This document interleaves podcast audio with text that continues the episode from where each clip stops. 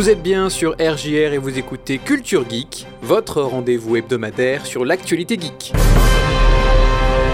Les maisons connectées en Corée du Sud se sont faites pirater, le Kazakhstan subit de plein fouet le minage de crypto-monnaies, tandis que Ubisoft et Peter Moulineux se lancent dans les NFT, Netflix annule sa série Cowboy Bebop, enfin PUBG passe en free-to-play. Culture Geek. La police sud-coréenne lance une enquête après le piratage de centaines de logements intelligents dans le pays. Ces maisons connectées peuvent piloter la lumière à distance ou fermer les volets automatiquement. Elles sont surtout dotées de caméras de surveillance pour décourager les cambrioleurs. C'est là que les pirates ont frappé. D'après IT Chosun, le journal sud-coréen consacré à la tech, des images de la vie privée de centaines de Sud-Coréens ont été retrouvées à la vente sur le dark web, la face cachée d'Internet. De la préparation des repas aux ébats sexuels, les visages n'étaient pas floutés et les clients pouvaient choisir le domicile qu'ils souhaitaient espionner en envoyant l'adresse au hacker. La liste comprenait des centaines de complexes d'appartements à travers le pays, y compris dans la capitale Séoul et la destination de vacances populaire de l'île de Jeju, suggérant que des dizaines de milliers de Sud-Coréens ont été touchés sans le savoir. Le prix, environ 0,1 bitcoin, soit 5000 euros, pour accéder à un appartement pendant 24 heures.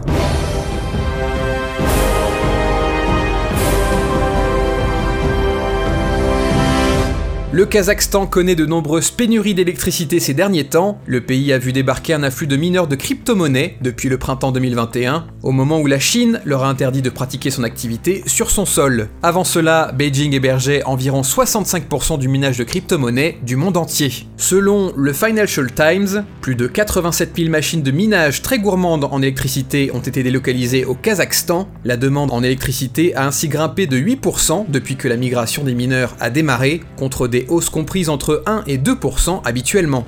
Le mois dernier, trois importantes centrales électriques ont dû se mettre en arrêt d'urgence, et depuis octobre, les villes de six régions du pays ont subi des coupures d'électricité.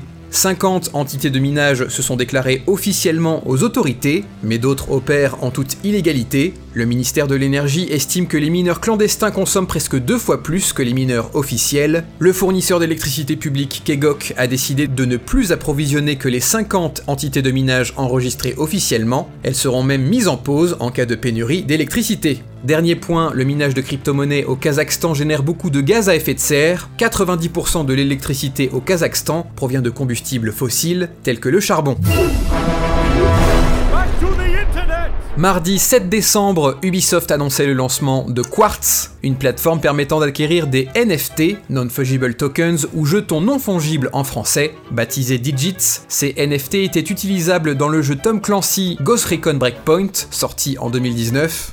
La vidéo d'annonce a rapidement reçu une avalanche de commentaires négatifs sur YouTube, jusqu'à atteindre 95% d'interactions négatives avant que Ubisoft décide de la déréférencer. Disponible à partir du 9 décembre pour les joueurs sur PC, ces trois NFT sont proposés dans 9 pays dont la France. Trois objets numériques disponibles en quantité limitée, un fusil mitrailleur, un casque et un pantalon. Concrètement, chaque NFT aura son propre numéro de série, visible par tous les autres joueurs. Il gardera pour les années à venir la trace de son propriétaire actuel ainsi que de tous les précédents, grâce à un certificat de propriété fondé sur la technologie blockchain, ici la blockchain Tezos. Ces objets cosmétiques n'ont aucun effet réel dans le jeu, un fusil NFT ne sera pas plus puissant qu'un autre par exemple, mais ils pourront être revendus. Cet épisode fait ressurgir bon nombre de critiques récurrentes au sujet de l'introduction des NFT dans le jeu vidéo. Beaucoup de joueurs s'inquiètent du côté spéculatif lié à cette technologie, sans compter l'aspect écologique, très gourmand en ressources, de la blockchain en général. Enfin, comme le fait remarquer le site spécialisé Ars Technica, même les fans de crypto et de NFT n'ont pas été convaincus par les digits d'Ubisoft, soumis à de trop nombreux critères et restreints à deux plateformes exclusivement. Après Fable et Godus, Peter Molineux a dévoilé le nom de son prochain jeu vidéo, Legacy, qui intégrera lui aussi des éléments de la blockchain. En effet, son studio 22 Cans a été approché par Gala Games, une plateforme de jeu basée sur la blockchain. Les deux entités travaillent ensemble afin de faire de Legacy un jeu de simulation d'entreprise par blockchain. Le concept est encore très nébuleux, on ne sait toujours pas quel sera l'objectif de Legacy, on sait juste que les joueurs seront amenés à concevoir leurs propres produits. Il faudra tout d'abord acheter un land NFT une parcelle leur permettant de développer leur entreprise. Le tout sera basé sur une crypto-monnaie basée sur l'Ethereum, créée pour l'occasion, le Legacy Coin, alors que le jeu n'est pas encore sorti, alors que le concept n'est pas défini, Legacy est déjà un franc succès, les ventes de NFT du jeu atteignent les 40 millions de livres sterling, le land NFT le plus cher aura coûté presque 800 000 euros à son propriétaire.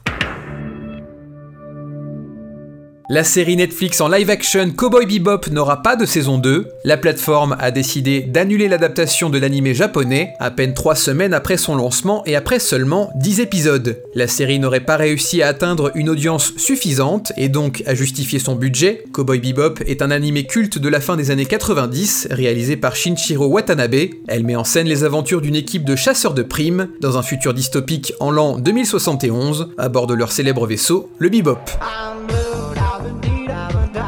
La version PC et console de PlayerUnknown's Battleground est passée en free-to-play ce mois-ci. L'annonce a été faite pendant les Game Awards, le jeu est devenu gratuit le 12 janvier 2022 au lieu de coûter 30 euros. Les joueurs et les joueuses pourront payer 13 euros afin d'améliorer leur compte free-to-play en Battleground Plus, ce qui leur donneront des bonus d'expérience, des objets cosmétiques et des pièces à dépenser en boutique, sans oublier le mode classé, les statistiques du compte et les matchs personnalisés. Le Battleground Plus sera offert à toutes celles et ceux qui ont acheté le jeu auparavant.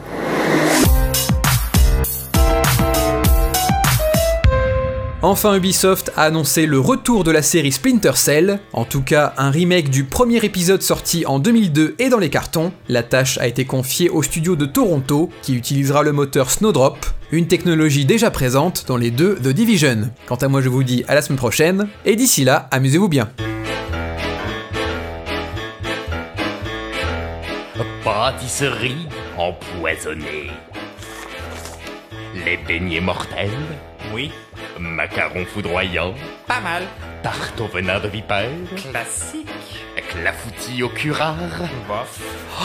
Le pudding à l'arsenic Ah oui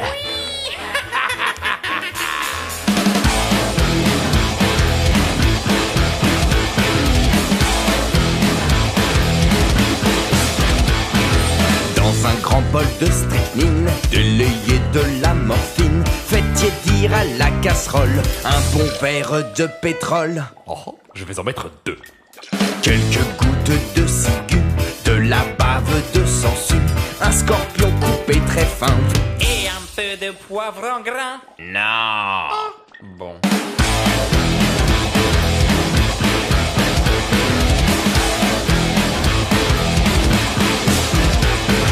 émiettez votre arsenic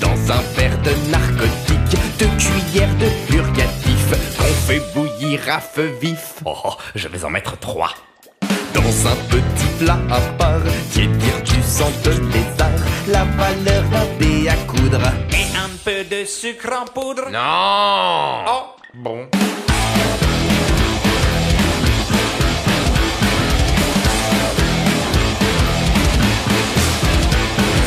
Vous versez la mort au rat dans du venin de cobra le mélange. Pressez trois quartiers d'orange, Oh, je vais en mettre un seul décoré de fruits confits, moisis dans du vert gris. Tant que votre pâte est molle. Et un peu de vitriol. Non, euh, oui. Ah, je savais bien que ce serait bon.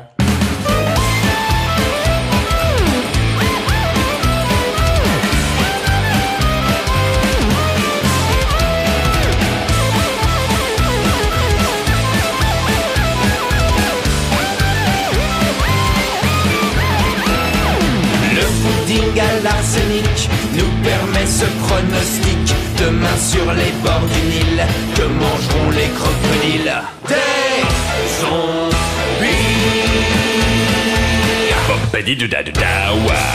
Yeah